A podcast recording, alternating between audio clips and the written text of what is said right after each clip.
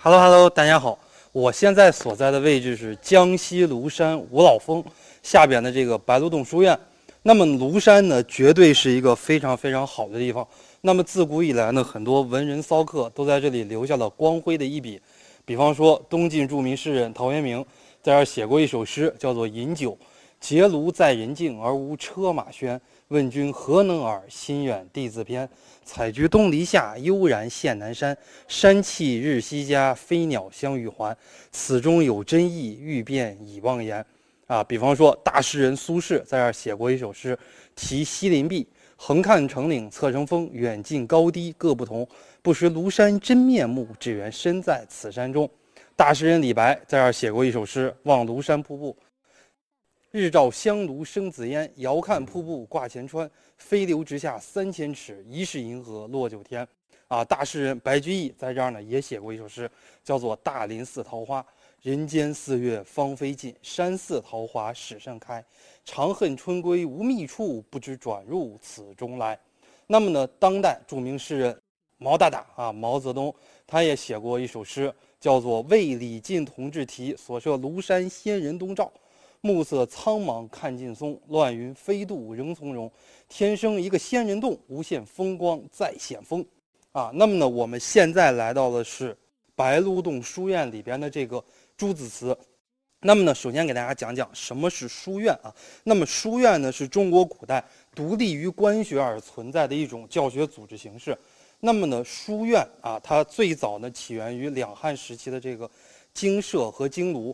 那么到了宋代。啊，它可以说大放光彩，为什么呢？因为从政治上来讲呢，北宋啊，它是这种非常重重武啊轻文的这种政策啊。因为北宋政府呢，他的这个开国皇帝赵匡胤，他就是一个武将，那所以说呢，他非常把这个武这个方面看得非常的死啊，任何人不得有兵权。这个文官你想怎么去搞怎么去搞啊，根本就不管你，你随便想怎么发展都支持你。这样的一个文教政策，然后从军事上来讲呢，北宋的政府连年忙于战乱，他没有时间啊，他顾及到这个方面。还有一个方面，从文化上来讲，宋代啊，古文呀、道教呀，这个运动的这个兴起，也有利于这个书院的发展。那么呢，从这个技术上来讲啊，北宋的这个毕生发明了活字印刷术，使得这个图书可以批量生产。所以说呢，这个书院的发展啊，也非常的快。那么呢，书院有这样的几大功能。首先一个功能教学功能，第二个功能呢藏书功能啊，因为书院书院嘛，它有藏书功能。那么第三个功能呢，就是这种祭祀呀啊，包括举办各种活动呀这样的一些功能。那么书院的一些教学组织形式，比方说讲授呀、会讲呀，还有呢学生自学呀、讨论呀，这些呢都是书院的一些教学组织形式啊。你看江西庐山五老峰啊，离这个九江市啊，包括离今天的庐山市。这个距离都非常远。那么呢，白鹿洞书院啊，被誉为四大书院之首啊。那么关于四大书院的这样的一个传说，哎，也是不确定的。那么唯一一个可以确定的，就是白鹿洞书院还有岳麓书院。不管怎么评这个四大书院，那么呢，都有这两个书院啊。有人说剩下的书院，什么应天府书院呀，什么象山书院呀，亮丽泽书院呀，啊等等，还有很多的这个其他的书院。我们首先来到了这个地方呢，叫做朱子祠啊，白鹿洞书院，朱熹在这个地方可以是可以说是最有名的啊。你看我们这个四个字“学达幸天”啊，这是康熙皇帝提的这个匾，也是出自于这个《中庸》。《中庸》里边怎么说的？“天命谓之性，率性之谓道，修道之谓教。”这里边呢谈到了天性啊，“学达幸天”，就是谈到教育要顺应。孩子们的这个天性啊，这是我们谈到的这个岳麓洞呃白鹿洞书院。然后呢，我们来说一说啊，朱熹这个人。朱熹呢，他是一个理学家啊。我们首先看到这个朱熹，这是他的一个自画像，他自己对着这个镜子画的这个自己的一个像。那么呢，在北宋时期呢，有几个非常有名的理学家，这里边谈到了一个是朱熹，然后呢，这里边还谈到了一个就是陆九渊。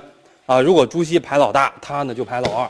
陆九渊，呃，这就是我们书院历史上非常有名的一个鹅湖之会。什么是鹅湖之会呢？就是啊，小两口吵架了，他不愿意去他家，他不愿意去他家。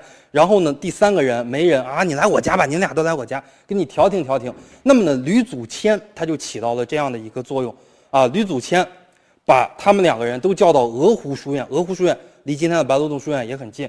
呃，朱熹和陆九渊都叫到那儿给你调停调停。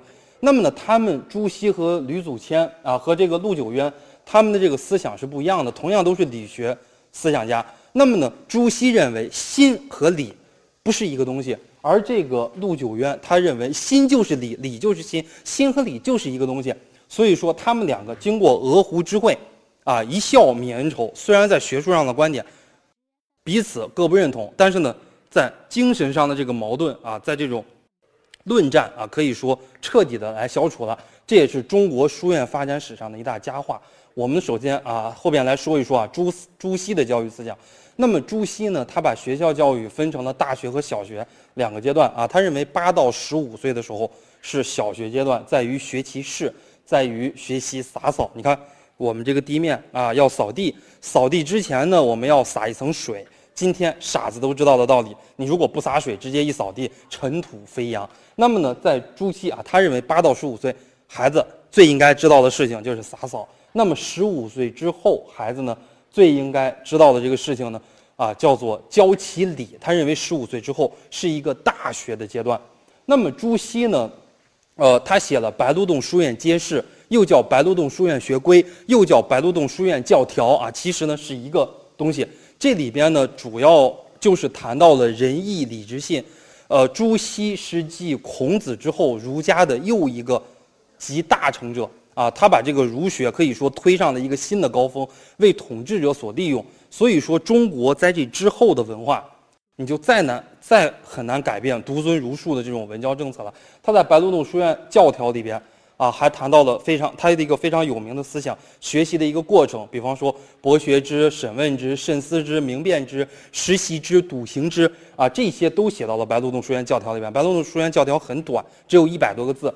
那么朱熹呢，非常的会读书啊，他写过这个“半亩方塘一鉴开，天光云影共徘徊。问渠哪得清如许？唯有源头活水来。”啊，他写到了这个读书的这个经验论啊，比方说。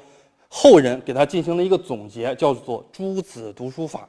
诸子读书法里边呢，有循序渐进、熟读经思、虚心涵咏、切机体察、着紧用力、居静持志。那么这些呢，都是朱子读书法的一个精髓啊。这是我们这一讲讲到了白鹿洞书院以及中国书院的发展，以及朱熹整个的这个教学思想，以及朱熹的一些代表作。我们这一讲就给大家讲到这儿，我们下一讲再见。